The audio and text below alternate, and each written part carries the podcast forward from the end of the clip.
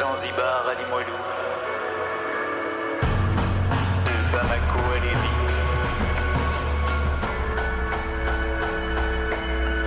de Ushuaia à Québec, de Tokyo à New York. No country alone can solve this challenge. On peut avoir des objectifs radicaux parce que la situation exige qu'on soit radical. Du 191 rue Saint-Paul à Québec, à nous la terre.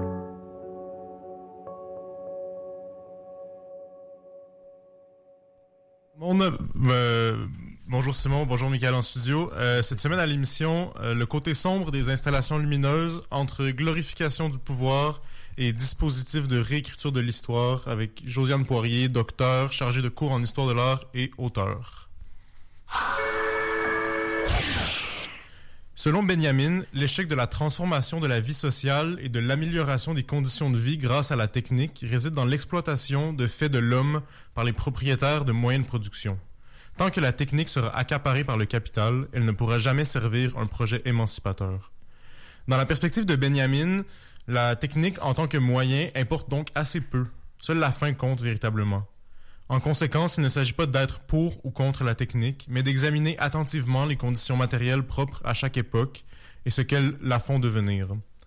Si le 19e siècle a été marqué par le développement d'un capitalisme industriel qui aliénait la classe ouvrière du fruit de son labeur au profit des propriétaires des moyens de production, le 21e siècle est celui d'une économie néolibérale où le savoir et la créativité apparaissent comme des flux que les élites urbaines tentent de capter. Cet extrait, tiré du livre Montréal fantasmagorique de Josiane Poirier, permet de restituer les avancées techniques dans l'imaginaire du progrès. En faisant l'analyse des symboles actuels de ce progressisme, que sont le quartier des spectacles à Montréal, l'illumination du pont Jacques-Cartier, ou le projet Connexion Vivante, et l'événement Cité Mémoire, dans le cadre du 375e anniversaire de la ville, Josiane Poirier scrute la visibilité de l'histoire afin de, comme le suggérait Benjamin, découvrir dans l'analyse du petit moment singulier le cristal de l'événement total. Que disent finalement le déploiement de ces dispositifs lumineux sur nous-mêmes? Quelle fin servent-ils? Et en quoi l'imaginaire du progrès trouve-t-il sa pleine substance dans cette mouvance qui s'opère aujourd'hui sous le couvert de la créativité numérique et de l'innovation? Ce sont là quelques questions que nous tâcherons d'aborder avec Josiane Poirier. Merci beaucoup d'avoir accepté notre invitation. Mon plaisir. Josiane Poirier, tu es chargée de cours en histoire de l'art à l'UCAM et à l'Université de Montréal, où tu as soutenu une thèse de doctorat en 2018 qui portait sur les installations lumineuses à Montréal, en particulier celles mises en place dans le contexte des célébrations, euh, comme le disait TP, du 375e anniversaire de la ville. Euh, ton livre, Montréal fantasmagorique, qui paraît cette semaine chez Lux Éditeur, euh, est une version remaniée de ta thèse. Encore une fois, merci d'être parmi nous. Et donc, euh, dans des travaux, tu t'intéresses en particulier à trois projets d'installation lumineuse à Montréal. Connexion vivante, le nom donné à l'illumination du pont Jacques-Cartier. Cité Mémoire, donc la série de projections sur l'histoire de Montréal sur différents bâtiments de la ville. Et l'illumination du quartier des spectacles. Peux-tu nous expliquer ce qu'il y a d'intéressant pour toi à analyser les installations lumineuses d'une grande ville comme Montréal? Oui, bien sûr. Ben, tout d'abord, merci beaucoup de, me recevoir. Je suis vraiment heureuse d'avoir cette occasion de, discuter avec vous à la fois du, du livre, mais du propos que je tente d'y élaborer. Euh, dans le fond, mon parti pris, ça a été d'étudier les illuminations spectaculaires, monumentales, euh, comme si elles étaient une sorte de porte d'entrée pour euh, comprendre nos conceptions de ce que devrait être une ville au 21e siècle pour interroger différents imaginaires, différentes valeurs qu'on projette sur une ville au 21e siècle. Donc, je me suis consacrée plus précisément à l'étude de cas euh, montréalais, mais je pense que plusieurs des constats que je fais peuvent s'étendre à d'autres villes nord-américaines ou occidentales, peut-être moins certaines villes du, sud global pour, euh, différentes raisons.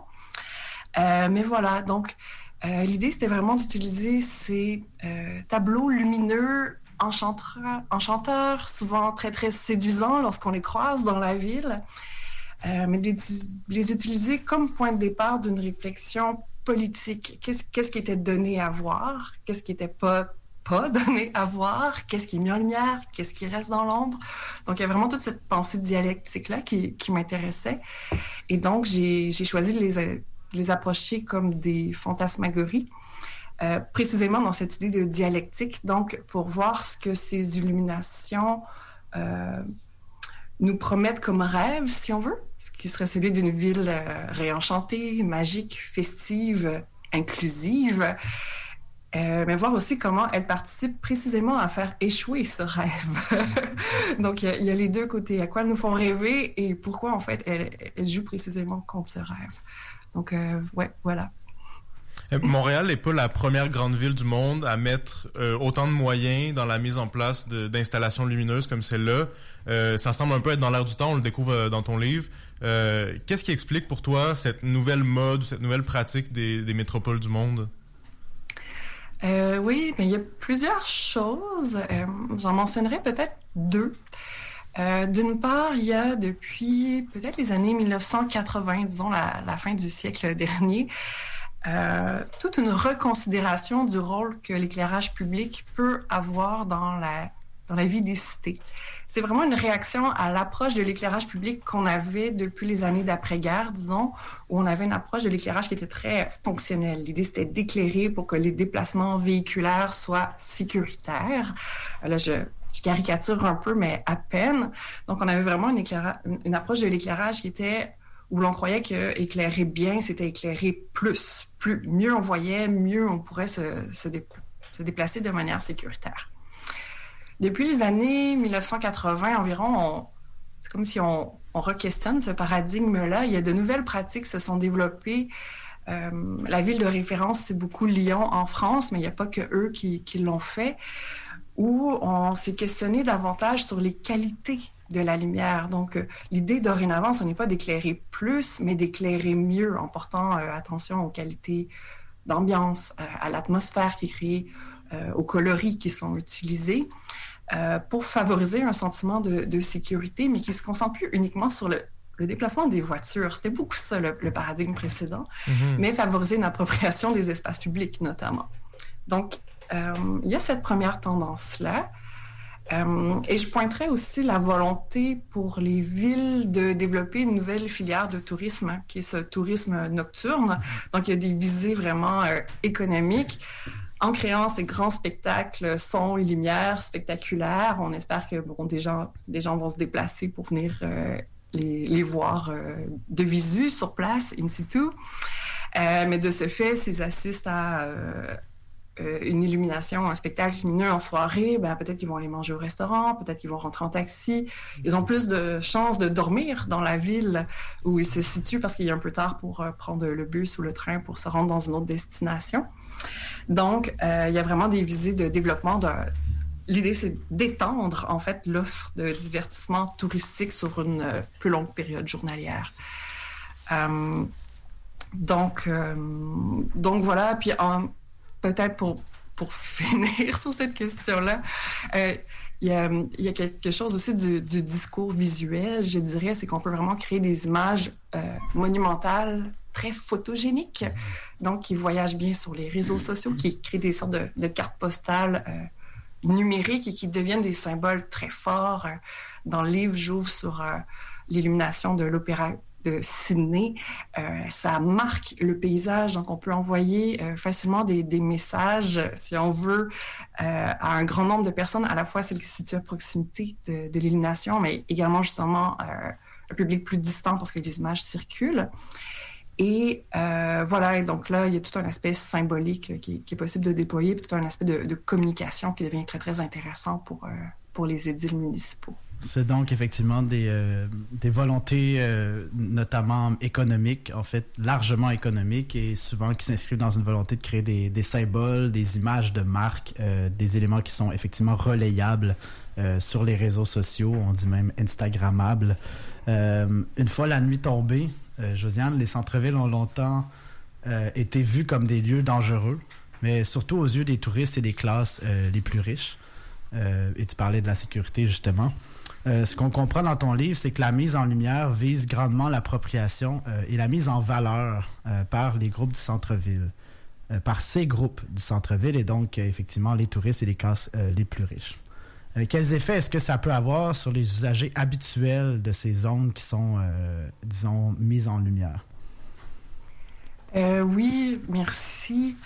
Ben, comme je le disais, bonne part de, des motivations derrière ces illuminations, ces animations lumineuses urbaines, c'est effectivement, tu l'as très bien euh, résumé, de, créer des images de marque, de créer un attrait. Donc, on, on, veut attirer les touristes, on veut attirer les familles avec leurs enfants pour qu'ils viennent s'amuser euh, au centre-ville de Montréal.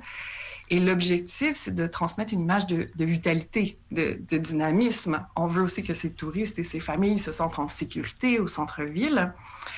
Euh, tout ça dans le cadre d'une atmosphère qui se veut très, euh, très joyeuse, très ludique. Euh, le, bém le, bémol, effectivement, c'est que dès lors, tout ce qui contraste avec cette image ludique ou de sécurité devra être effacé ou en tout cas pose problème.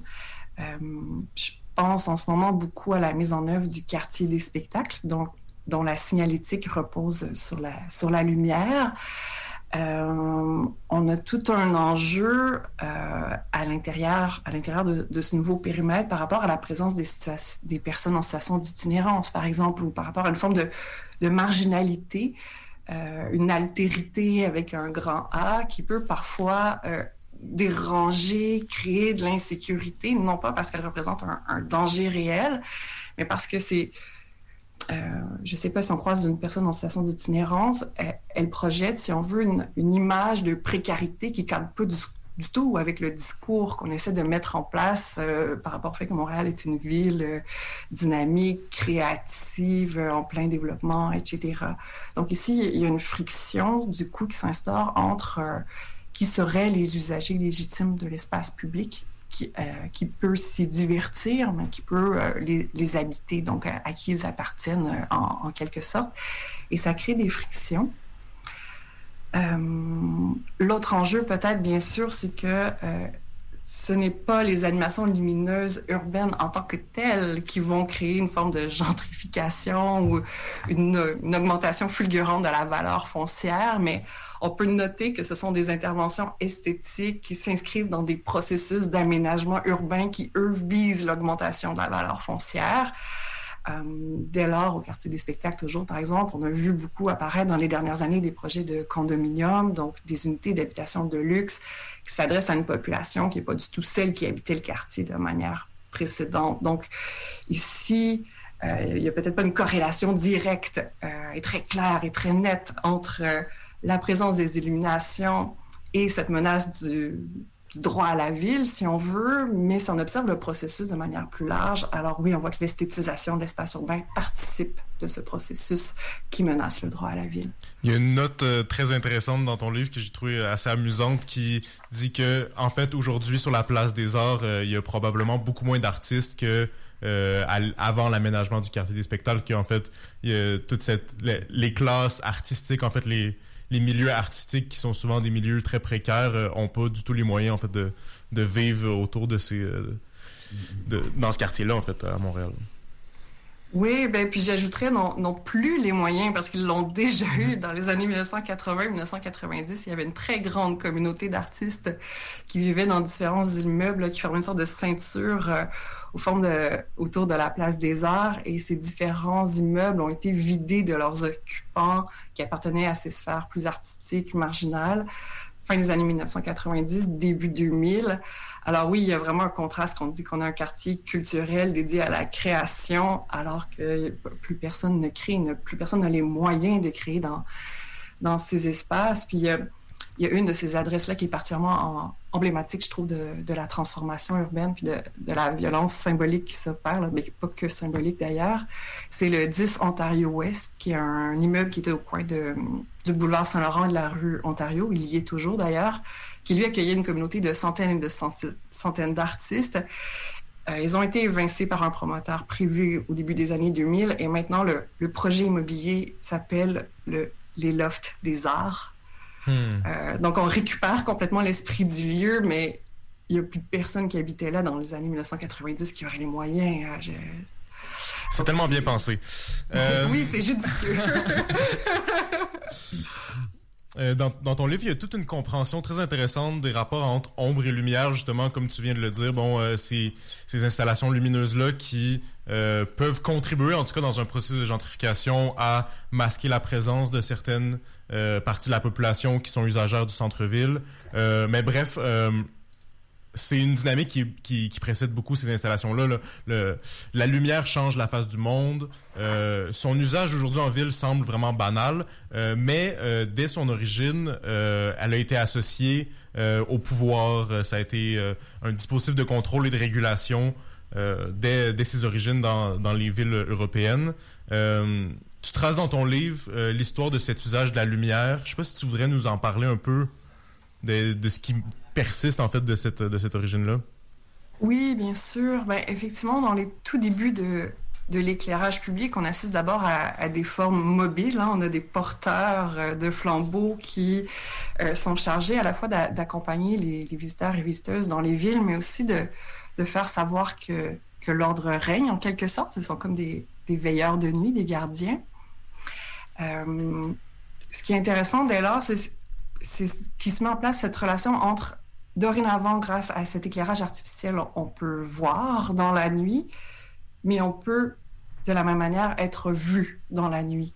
Et il y a toujours euh, ce, couple, si on veut, qui fonctionne ensemble, euh, à savoir donc euh, voir et être vu, épier et être épié, etc. Donc si on veut éclairer les villes dès le Moyen Âge, on parle d'un premier éclairage public, d'un premier véritable éclairage public à compter de 1667 à Paris, lorsqu'on installe des euh, lanternes permanentes. Et ici, l'objectif, c'est encore et toujours de faire savoir que l'ordre règne et de faire sentir également la présence du roi dans la ville. Donc, chaque petite bougie est comme une extension symbolique du roi soleil dans, dans l'espace urbain. Donc, on a vraiment cette présence de, l'ordre qui, qui, est signifiée. Mm-hmm. Aujourd'hui, on n'a plus, de roi comme ça qui se manifeste à travers les illuminations. Euh, par contre, on pourrait quand même dire que l'éclairage public participe à signifier des usages qui sont attendus euh, ou certains types de comportements, certaines normes sociales. Euh, quand on propose une animation lumineuse urbaine, souvent elle va s'éteindre euh, vers 11 heures, donc pour pas créer de friction avec euh, les riverains, les habitants et habitantes à proximité. Mais c'est une manière de dire aussi, c'est l'heure de rentrer à la maison. à partir de 11 heures le soir, les gens dorment. donc il y a tout un imaginaire de la nuit aussi. Qu'est-ce qui est légitime de faire dans la nuit ou pas? Euh, et l'éclairage public va venir encadrer ces, ces, différents, ces différents usages. Sans, euh, sans, référence nécessairement au roi soleil, on pourrait peut-être dire que l'illumination s'est transposée dans celle des temples. Euh, puis tu réfères dans ton livre notamment aux banques qui, qui, bénéficient en fait d'éclairage assez majestueux. on apprend aussi dans ton livre un fait assez intéressant lors de certaines révoltes les lumières publiques euh, sont parfois brisées pour enlever la capacité de force euh, d'État à observer les mouvements des insurgés, en fait. Et c'est le cas euh, lors de la Révolution de juillet en 1830. Peux-tu nous parler finalement de ce lien entre ombre et révolte? oui, alors ça, la, destruction de lanterne, c'est une histoire qui est racontée par l'historien Wolfgang Schivelbusch dans, un ouvrage qui s'intitule La nuit désenchantée. Donc, qui est un ouvrage vraiment fascinant. C'est pour les gens qui, qui, auraient envie de creuser le rapport à, l'éclairage public. Euh, oui, donc euh, c'est une pratique même qui commence pendant la Révolution française, donc à compter des événements de 1789 et qui va être réitérée en 1830.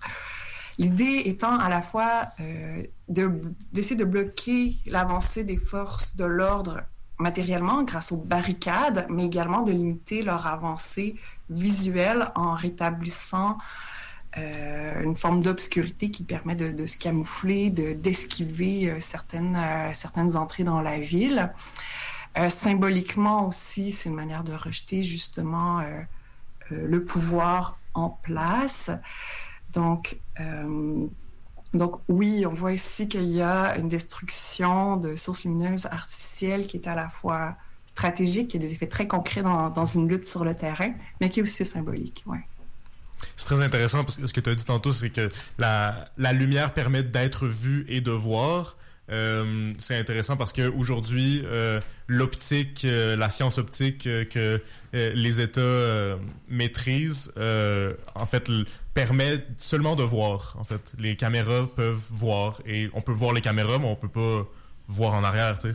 je trouve ça intéressant cette réflexion-là par rapport aux lumières qui sont brisées. Euh, dans des situations de révolte. Aujourd'hui, les caméras sont aussi prises d'attaque dans la même ville, à, Paris, quand il y a des, insurrections qui, euh, font trembler un peu la ville.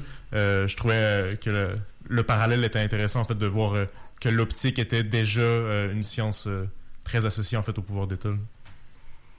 Oui, mais je pense que c'est effectivement important hein, qui voit, qui peut voir et qui peut être vu. Euh, ici, il y a une unidirectionnalité en quelque sorte avec ce que tu pointes. Euh, J'en parle pas dans le livre, mais euh, Walter Benjamin, dans d'autres textes, dans, faisait euh, célébrait une potentielle architecture de verre pour sa transparence, euh, qui est une idée assez radicale, qui n'est pas parfaite, mais pour lui, c'est parce que ça permettrait justement à la fois d'être constamment vu par l'État, mais de voir constamment également euh, l'État. Donc, euh, il y avait quelque chose de, une forme de réciprocité qui était importante pour lui dans, cette transparence. puis dans, la, dans cette idée de, de, visibilité qui permet le contrôle, toujours dans, dans cette idée idée de pensée dialectique, je pense qu'il y, a autre chose qui est important de, pointer, c'est que si on parle de caméras de surveillance, donc de surveillance des populations, de, contrôle un peu des, comportements, en tout cas d'un désir d'encadrer de, les comportements, euh, il y a une tension qui est très, très importante si on pense à des populations euh, marginales. Je pense entre autres aux personnes euh, racisés qui vont être souvent la cible de ces opérations de surveillance, d'une forme de visibilité imposée. Et là, je pense beaucoup à Noir sous surveillance, l'ouvrage de Robin Maynard, par exemple, où elle en parle vraiment très, très bien, une autre lecture que, que je recommande. Donc, à la fois une visibilité, une surveillance qui leur est imposée de manière assez agressive, mais par ailleurs, lorsqu'on parle de leur visibilité dans l'espace public pour prendre la parole, pour s'inscrire dans le récit collectif, alors là, on les voit très peu. Mmh. euh, et donc, il y a toute cette tension-là. Qu'est-ce qu'on qu'est-ce qu'on rend visible et dans quel contexte et comment et avec quel objectif? Mmh. Euh, tout ça, je pense c'est des questions importantes à, à se poser. Et on aura certainement l'occasion d'y revenir après la, pause de tout à l'heure. Euh, tu glisses dans ton livre une autre réflexion qui est d'ordre davantage existentiel, puis qui réfère également à nos relations au cosmos. Euh, on a trouvé, en fait, qu'on a beaucoup apprécié. Euh, avec les lumières LED, qui procurent en fait une force d'éclairage plus puissante que les lumières utilisées auparavant pour l'éclairage public, la pollution lumineuse des villes devient de plus en plus importante. Ces lumières causent en fait la perte d'une relation avec les étoiles, qui ont toujours été la source, euh, bien sûr, de questionnement et de mise en perspective. C'est une perte qui est évidemment difficile à évaluer, mais euh, pourrais-tu nous en parler un peu? oui, avec plaisir. Euh, mais toujours dans l'optique de, montrer un peu avec qui on pense, je dois dire que cette idée-là, c'est un, géographe français qui m'a mis sur sa piste, Samuel Chaléa, qui a écrit un très bel ouvrage où il défend que l'obscurité est une ressource naturelle à, protéger parce que le vivant a besoin d'obscurité, en fait, pour se reproduire, pour vivre. Les êtres humains, mais les animaux non humains également. Euh, et oui, cette perte de contact avec les étoiles, ben, elle est difficile à, nommer. Hein. C'est une expérience existentielle, poétique, euh, qui, qui, disparaît lorsqu'on est euh, habitant ou habitante euh, des villes. Euh, quoi dire? Quoi dire? Sinon que oui, dorénavant, il faut vraiment se déplacer dans des régions naturelles très reculées pour avoir euh, accès à un ciel noir. Au Québec, on a la chance d'avoir une réserve de ciel étoilé euh, à Mégantic. Mais encore faut-il avoir les moyens de se rendre. Donc, cette expérience de l'immensité des étoiles devient aussi une expérience qui peut être privilégiée, ou en tout cas qui ne sera pas euh, accessible à, tous les, urbains et urbaines. Euh, donc, ici, il y a une question peut-être de privilège qui commence à, à, se dessiner tranquillement. Euh, puis sinon, oui, en quoi le, le contact avec l'immensité du cosmos est important? Bon, moi, je ne suis, pas philosophe, mais il y a, peut-être quelque chose qui aide euh, dans, dans ce contact avec les étoiles à prendre la mesure de, de notre place dans l'univers. Peut-être que la perte, peut-être que la perte de ce contact avec les étoiles euh, va bien avec le mythe un peu euh, de l'autogenèse, là, le, le, le, mythe moderne de, de l'être humain qui se génère lui-même, qui n'est plus redevable à aucun dieu, mais qui, qui devient aussi comme tout puissant euh, et qui s'oublie un peu dans la relation avec son milieu. Et tu parlais avec, euh, avec Chalia justement d'anthropocentrisme. Ben, effectivement, peut-être que c'est cette forme-là, en fait, que ça exacerbe euh, cette perte de relation-là avec le, le cosmos. C'est une forme de repli. Là. Oui, tout à fait. Puis effectivement, les, discussions sur l'adoption des diodes électroluminescents, des, des DEL en éclairage public ont beaucoup porté sur euh, les craintes portant euh, autour de la lumière bleue sur, euh, en fait, sur les effets néfastes de la lumière bleue sur le corps humain. mais ce que montre Chaléa et qui m'a excessivement touchée, c'est l'idée que tout cet éclairage a aussi un impact sur euh, les animaux, les insectes, et que si on est vraiment dans une, approche environnementale, écologique, euh, il faut penser au-delà des seuls effets euh, sur nous-mêmes, à nos, petits cancers. Non, c'est important le cancer, excusez-moi, mais ce que je veux dire, c'est qu'il y a, y, des, y a des insectes, il y a des populations d'insectes qui disparaissent. par le fait même, ça fait qu'il y a des oiseaux qui disparaissent également parce qu'ils peuvent plus se nourrir, et que donc, il faut penser de manière beaucoup plus large notre rapport à, l'éclairage public et à la manière dont on souhaite s'inscrire dans, les écosystèmes où on habite, en fait. évidemment, ça, reprend un peu la, question de la disparition des lucioles, justement, qui ont besoin de l'obscurité pour se reproduire. C'est une image qui a été chère à Pierre Paolo Pasolini, euh, qui a été reprise par Georges Didier Berman aussi. Euh, il, utilisait les lucioles, en fait, comme une métaphore pour les formes culturelles qui sont pas, peut-être pas aussi aveuglantes, euh, euh, éclatante que celle de la société marchande, euh, mais euh, en étant aussi aveuglante et éclatante, peut-être que ces formes culturelles-là empêchent les faibles lueurs de se reconnaître et de, se perpétuer. c'est vrai autant des lucioles, mais aussi de, ce que produit en fait ces, ces formes d'installation lumineuse. Mm-hmm. Oui, tout à fait. Je dirais que notre, notre chance, peut-être, c'est que c'est pratiquement impossible de tout illuminer. vraiment, la, la lumière n'existe pas sans ombre, sinon on, nagerait en plein éblouissement permanent. Euh, et donc, euh, le, le, livre le fait peut-être pas beaucoup, mais j'espère quand même avoir euh, ouvert quelques petites brèches pour montrer qu'il reste des parts d'ombre où les lucioles peuvent s'épanouir ou des pratiques plus marginales de mise en lumière, des pratiques culturelles plus, marginales. Il y a toujours moyen de, bricoler des situations dans, les interstices plus sombres. Euh, je l'espère, du moins. Mhm. et je vais, peut-être, je vais citer un passage en fait de ton livre qui, qui fait référence exactement à ça, mais tu dis euh, considérant à nouveau que la clarté ne va pas sans pénombre, il est possible d'envisager cette complémentarité comme une marge de manœuvre, un espace à investir pour proposer d'autres formes. Donc effectivement, ça nous a, ça nous a beaucoup parlé. Et on va prendre une courte pause euh, sur cette euh, citation. Donc euh, une année sans lumière de Arcade Fire pour être dans la thématique de, de la lumière. À tout de suite, Josiane Poirier, merci. Donc on est de retour à, Nous la Terre. Aujourd'hui, on parle avec Josiane Poirier de son nouveau livre Montréal fantasmagorique qui paraîtra dans deux jours aux éditions Luxe. Euh, qui porte sur les installations lumineuses à Montréal. Euh, comme on en parlait un peu en introduction, dans ton livre, euh, euh Walter Benjamin euh, fait figure de référence assez centrale. Walter Benjamin, qui est un auteur juif allemand, mort dans des circonstances tragiques lors de la Deuxième Guerre mondiale, alors qu'il essayait de passer la frontière entre la France et l'Espagne, qui était poursuivi par des, fascistes, donc il s'est suicidé pour pas se faire emprisonner par le régime fasciste. Euh, il s'est lui aussi beaucoup intéressé au rôle des lumières euh, dans la transformation des espaces urbains, en particulier dans les passages parisiens euh, au 19e siècle. Euh, c'est en partie à ces analyses euh, que tu empruntes le concept de fantasmagorie qui donne son nom à ton livre. Euh, est-ce que tu pourrais nous expliquer un peu ce qui en retourne? Euh, oui, bien sûr, avec plaisir. Euh, effectivement, la fantasmagorie, c'est une notion qui apparaît dans les écrits assez tardifs de Walter Benjamin, euh, une notion qui n'a pas tellement défini fidèle à, son habitude, mais qu'on arrive à, percevoir à travers les, différents usages qu'il en fait. Il l'utilise dans son grand projet du livre des passages pour parler effectivement des transformations de Paris au 19e siècle.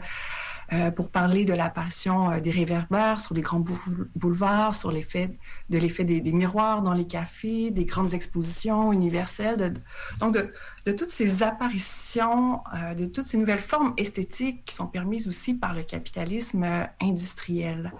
Donc pour Benjamin, la fantasmagorie, c'est quelque chose comme l'éclat, si on veut, de la société productrice de marchandises.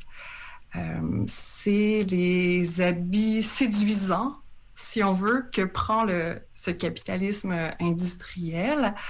Euh, et donc, pour lui, c'est l'apparence sensible de l'idéologie. Euh, l'idéologie qui serait a priori plutôt un ensemble de représentations mentales. La fantasmagorie devient la, la projection de ces représentations mentales dans le monde sensible. Donc, euh, c'est quelque chose de bien concret. Ce n'est pas uniquement euh, une représentation mentale. C'est vraiment euh, une manifestation esthétique sensible dans le monde et qui peut être éprouvée collectivement. Ce n'est pas juste un délire de l'imagination individuelle. C'est quelque chose qui qui est partagé. Benjamin, quand il utilise le terme fantasmagorie, je pense que c'est important de le, mentionner pour comprendre euh, son usage du terme, justement. Il en fait un usage métaphorique. Les fantasmagories, euh, au départ, sont des spectacles de lanternes magiques qui étaient très populaires à Paris dans les années suivant la Révolution française. C'est des spectacles de lanternes magiques qui étaient caractérisés particulièrement par le fait qu'on on arrivait à insuffler un mouvement aux images lumineuses projeté. Donc, on est vraiment dans des formes de proto-cinéma. Euh, le fantasmagore le plus connu, c'était Étienne Gaspard Robertson, qui lui euh, œuvrait dans le couvent des Capucines. Et euh, il y a différentes, différentes astuces qui faisaient que l'illusion était vraiment très réussie, notamment l'appareil de projection, la lanterne magique était placée derrière l'écran, de sorte que les gens dans la salle ne le voyaient pas. Ils ignoraient tout de la technique qui gérait les images lumineuses. Et là, ça nous met sur la piste de l'importance de la technique pour Benjamin. Ensuite, on était dans un ancien couvent, dans un environnement total contrôlé. Cette idée d'un environnement total va être importante également pour Benjamin. Et ensuite, les, fantasmagories euh, proposait vraiment différents types de scènes, donc à la fois tirées du répertoire gothique, euh, on pouvait voir euh, Macbeth, etc., mais également, on commentait également l'actualité, donc des événements beaucoup plus récents associés à, la Révolution française, par exemple. Donc, il y avait vraiment une temporalité brouillée, différents types de, tableaux qui étaient, qui se succédaient très, très rapidement. Euh, et ce rapport à l'histoire-là va intéresser aussi Benjamin. Euh, moi, quand j'arrive au début du 21e siècle, que je souhaite étudier les illuminations monumentales, euh, que je croise à Montréal, la notion est vraiment intéressante parce que la référence à la fois au, spectacle de lanterne magique fonctionne. il y a beaucoup des caractéristiques de, cette forme de proto-cinéma qui se retrouvent encore aujourd'hui dans, dans, les illuminations qu'on croise dans la ville, bien que les technologies aient changé. Et euh, l'usage qu'en fait Benjamin, la fantasmagorie comme outil critique, euh, là, m'était vraiment utile. Donc, euh, donc oui, voilà. Et effectivement, comme l'observe Benjamin avec le dispositif qui est l'appareil photographique, l'invention d'un nouveau médium artistique peut changer effectivement notre perception du monde. et comment donc cette transformation se produit-elle dans le contexte de la fantasmagorie? Mm-hmm. C'est une bonne question. Euh, ben, il faut dire que la, fantasmagorie, euh, si on la considère telle que euh, dans la pensée de Benjamin, c'est pas une technique en soi, mais elle repose sur une, réification de la technique. Donc, la, fantasmagorie a, ce rapport à, la technique où elle va être bonne en elle-même, si on veut, sans égard pour ce qu'elle ouvre comme horizon commun. Euh, dans le livre, je parle par exemple de la mise en lumière du pont Jacques-Cartier qui a été encensé avant même qu'on ait vu le résultat final. Euh, c'était bien parce que c'était un pont connecté, parce qu'on utilisait les, données massives, le big data, parce que Montréal est une ville créative, une ville intelligente, et donc forcément c'était bien. Et on avait, c'est comme si on n'avait même pas besoin de, voir le résultat pour déjà euh, crier, euh, crier au génie. Et cette forme de, de réification de la technique, elle est très, très importante et très active de nos jours dans le discours public pour Benjamin, effectivement, la, fantasmagorie, c'est toujours ce, point de vue qui est, très dialectique, hein, qui fait le propre de sa pensée puis sa richesse, je trouve. Euh, dans l'appareil photo, par exemple, il voit à la fois un perfectionnement du capitalisme, mais aussi effectivement une possibilité de, transformer notre expérience sensible. Donc, toute la question, c'est de savoir qu'est-ce qu'on va en faire, comment, on va l'utiliser. C'est pas l'outil lui-même, c'est pas l'appareil photo ou le cinéma qui est en jeu, mais c'est euh, qu'est-ce qu'on fait à, partir de là? Dans les illuminations actuelles que j'ai étudiées, je pense que la, question se pose euh, de la même manière. Euh, elles peuvent effectivement renouveler l'expérience sensible, l'expérience que l'on fait de la ville, mais il faut voir vers quoi, vers elles nous conduisent. Donc, il faut aller un peu plus loin que ce simple fantasme technique. Le pont est connecté, c'est la connexion qui génère l'illumination. Waouh, c'est génial. Non, d'après moi, ça, c'est insuffisant comme, euh, discours et comme proposition esthétique. Euh, ensuite, oui, pourquoi pas avoir des centres-villes plus, ludiques éventuellement. Je ne je suis pas contre, contre la joie. Euh, ça a été même, cette, ce rapport au ludique était même au cœur du projet politique des, des situationnistes, par exemple, qui voulaient, qui voulaient rendre la ville plus, plus divertissante. Donc, on n'est pas contre le ludique, contre la joie, mais est-ce que d'autres registres sont possibles également? Et est-ce que ce registre euh, soutient véritablement notre émancipation collective? Est-ce qu'on, euh, qui, peut, qui peut accéder à cette joie? Qui s'y sent inclus? Euh, et vers quoi elle, elle, nous conduit? Je pense que c'est ces questions-là qu'il faut se poser. En plus du concept de fantasmagorie, euh, Walter Benjamin nous donne le moyen de penser à un autre euh, des aspects importants de ton livre, euh, c'est-à-dire la réécriture de l'histoire du point de vue des vainqueurs à travers les dispositifs dont on parle. ça semble être fondamental dans ta compréhension des installations du quartier des spectacles, mais aussi de Cité Mémoire, la série de projections sur l'histoire de Montréal. comment ça s'opère, cette réécriture de l'histoire à travers les installations? Euh, oui, il y aurait énormément à dire. peut-être rapidement, dans, dans, le cas de Cité Mémoire, qui est ce parcours de projection vidéo monumentale sur euh, les façades de différents édifices, principalement dans le Vieux-Montréal, mais ces projections tendent à, s'étendre justement dans la ville, à, déborder de, de l'arrondissement historique de Montréal. Euh, donc, on a différents tableaux qui racontent différents moments de l'histoire de Montréal. C'est un parcours qui a été inauguré à l'occasion du 375e anniversaire de Montréal. Et ce qu'on peut dire très, très simplement, c'est que d'emblée, en célébrant le 375e anniversaire de Montréal, on, on est dans un imaginaire colonial. C'est qu'on considère que l'histoire des, lieux euh, qu'on habite, ou du moins où, moi j'habite, commence à partir du moment où il y a, des Européens et Européennes qui, arrivent. Alors, Cité Mémoire fait quelques références à la présence des Premières Nations. Euh, pour certains tableaux, a quand même collaboré avec, quelques membres des, Premières Nations là, pour euh, la scénarisation, il faut, il faut le mentionner. Mais il reste quand même que le, grand projet dans lequel ça, s'inscrit, c'est la célébration de l'instauration d'une colonie de peuplement dans la vallée du Saint-Laurent. Euh, donc, ici, on a vraiment, oui, euh, une, logique d'appropriation qui est à l'œuvre et qu'on vient célébrer sans même s'en apercevoir presque. C'est tellement ancré profondément dans, nos imaginaires euh, que, qu'on n'a pas le réflexe de, de, remettre ça en cause. Euh, au quartier des spectacles, la, réécriture de l'histoire, elle se joue différemment. Je pense entre autres au motif de la lanterne rouge qui a été récupérée dans l'identité visuelle du quartier des spectacles. Donc le quartier des spectacles se superpose partiellement à ce qui était historiquement le quartier du Red Light de Montréal, donc le, quartier chaud. Et je vous apprendrai pas que je vous apprendrai pas que ce, motif de la lanterne rouge qui est utilisé comme euh, enseigne pour euh, les maisons closes euh, jadis. Et donc, dans la signature lumineuse qui a été développée pour le quartier des spectacles, ce sont des cercles de lumière rouge qu'on projette au sol et qui indiquent euh, aux gens euh, en visite qu'ils se trouvent sur le territoire du quartier des spectacles.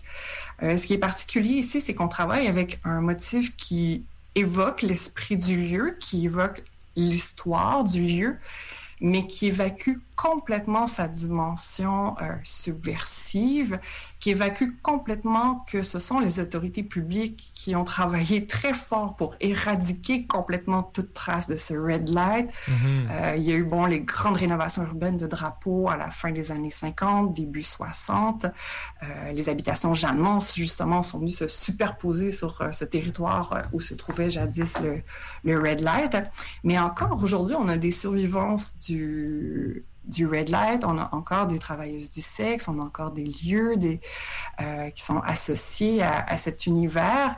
Et comme je le mentionnais plus tôt, il y a énormément de, frictions qui, sont générées parce que ça ne cadre pas du tout avec l'image qu'on veut projeter avec le quartier des spectacles. Donc, d'un côté, on se permet d'utiliser le côté sexy, mais d'une manière très superficielle que euh, donc, ce, côté, c'est ça, un peu joueur, pour dire que Montréal a toujours été festive, avec un petit clin d'œil, mais sans aller vraiment profondément. Tout ça pour générer de la valeur, euh, mais en luttant encore très fort pour, par ailleurs, éteindre tout ce qui restait du, du red light. Donc, il y a vraiment une, une hypocrisie qui est, frappante euh, ici et qui, justement, tord un peu l'histoire. Nous fait croire déjà que l'histoire du red light est finie, alors qu'elle n'est pas finie. Et puis ensuite, une réappropriation qui, qui, qui est déplacée. Ça, ça c'est super intéressant comment tu l'amènes. Euh, tu, parles, tu parles finalement d'une pacification de l'histoire, euh, d'une volonté effectivement de nous faire oublier peut-être les luttes à mener. Euh, et ça, c'est vraiment euh, très intéressant en fait. Comme si effectivement le, le présent était réconcilié avec le passé. Donc, euh, on aimerait ensuite parler avec toi d'autres usages possibles de la ville. Euh, les installations lumineuses que tu décris semblent être assez intimement liées au pouvoir de Montréal et à sa volonté de recomposer le centre-ville à des fins donc de valorisation et évidemment de développement économique, euh, comme on vient tout juste d'en parler. À la fin de ton livre, tu ouvres sur l'installation Sortir, euh, qui, est un, qui est une installation fait, qui se détache assez, radicalement en fait, des, des, installations dont on parle depuis tout à l'heure. C'est quoi en fait l'installation Sortir et en quoi détonne-t-elle par rapport à ce qui s'est fait récemment euh, à Montréal?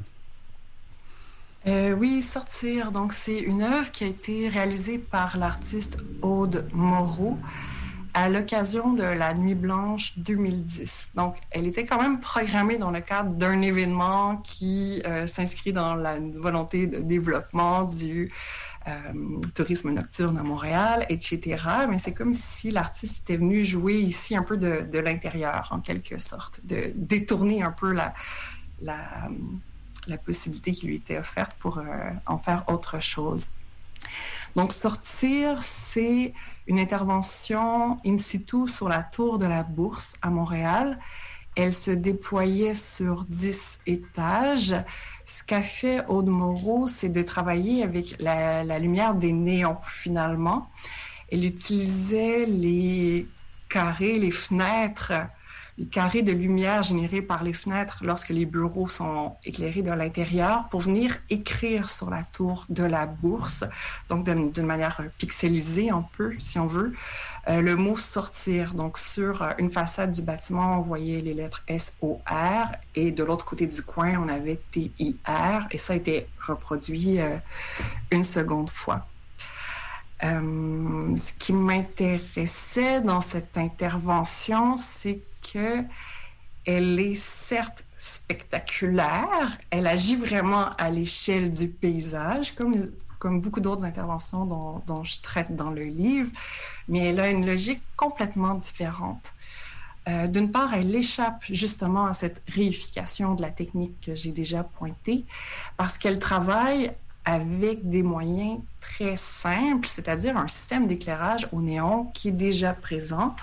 Euh, le gros de l'opération consistant à vraiment bien coordonner quelle lumière on va laisser allumer, quelle lumière on va fermer, bien fermer les stores. Alors là, je voudrais pas réduire le travail de, coordination, c'est c'est euh, un grand travail. Donc, euh, Aude Moreau a besoin d'aller chercher euh, des autorisations, travailler en collaboration avec les propriétaires de la bourse, avec les locataires des différents bureaux, a besoin de beaucoup d'assistants, pour réaliser son travail.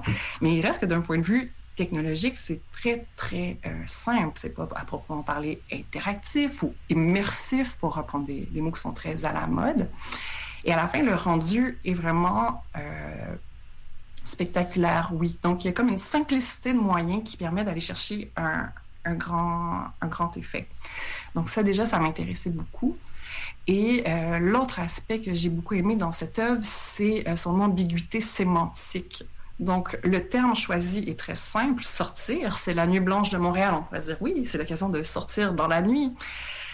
Mais il reste que euh, déjà, l'intervention étant si monumentale, elle a été perçue par des gens à des kilomètres à la ronde qui ne participaient pas du tout à la nuit blanche, qui ne savaient peut-être même pas que c'était la nuit blanche. Donc ici, ça pose question. Il y avait la possibilité d'apercevoir seulement un fragment du mot, donc soit les lettres S-O-R ou alors seulement T-I-R. Euh, la légende veut que des gens aient appelé le 911 parce qu'ils percevaient un SOS dans le SOR. Je ne sais pas si c'est réel, mais là, ici, on voit qu'il y a un trouble vraiment qui les a habités. Ou si on voyait seulement TIR, T-I-R, euh, ça peut laisser perplexe également. Et si on avait la chance d'accéder à, à l'entièreté du mot sortir, il y a quand même une question qui se pose sortir euh, de quoi? Mm -hmm. Pour aller où? On est sur la tour de la bourse. Sortir du capitalisme, oserait-on aller jusque-là? Euh, donc, ici, toutes les réponses ne sont pas données. L'œuvre n'est pas effrayante à proprement parler, mais elle fait réfléchir, elle donne pas toutes les réponses. Euh, et c'est ça que j'appréciais également. Donc, il y a un registre affectif aussi complètement différent qui est ouvert. Euh, tout en ayant recours au spectaculaire, mais en, détournant le paysage, puis en faisant, le, en faisant du paysage, en interrogeant vraiment la, la capacité du paysage à transmettre des messages puis à être un, un outil symbolique. C'est quelque chose de, vraiment intéressant, justement, cette idée de remanier les dispositifs lumineux qui existent déjà, mais de leur faire faire quelque chose de complètement différent. Effectivement, ces néons-là, normalement, permettent quand même à la bourse de fonctionner, ce qui est pas, ce qui est quand même très important, comme on le comprend aujourd'hui avec ton livre, la lumière euh, doit donc être présente pour que la bourse fonctionne. Mais euh, effectivement, euh, c'est un détournement d'usage euh, très, très intéressant.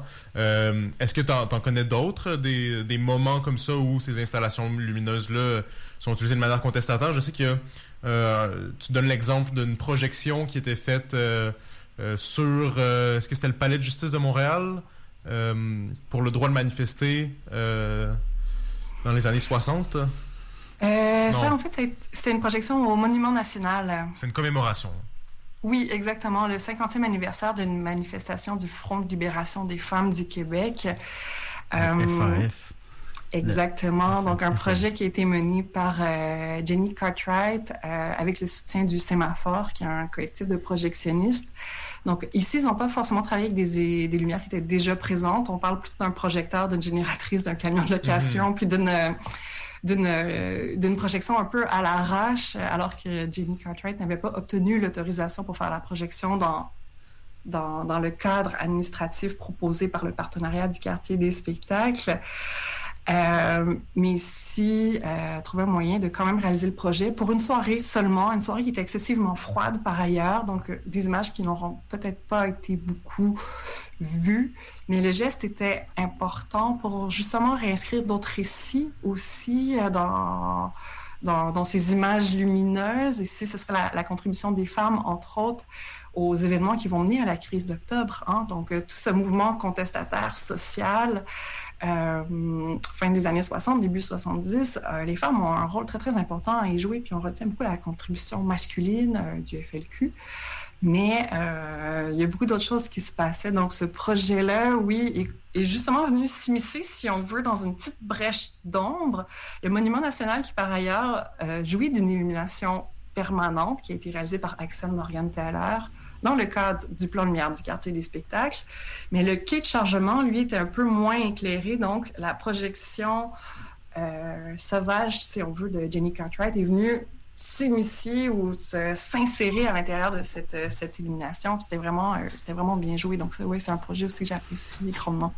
Merci euh, beaucoup, Josiane Poirier. En fait, il y avait un fait vraiment intéressant par rapport à ça, c'était le, le, le, refus en fait du quartier des spectacles par rapport à cette installation, cette installation là, euh, notamment par le fait qu'il y avait un, un, message politique.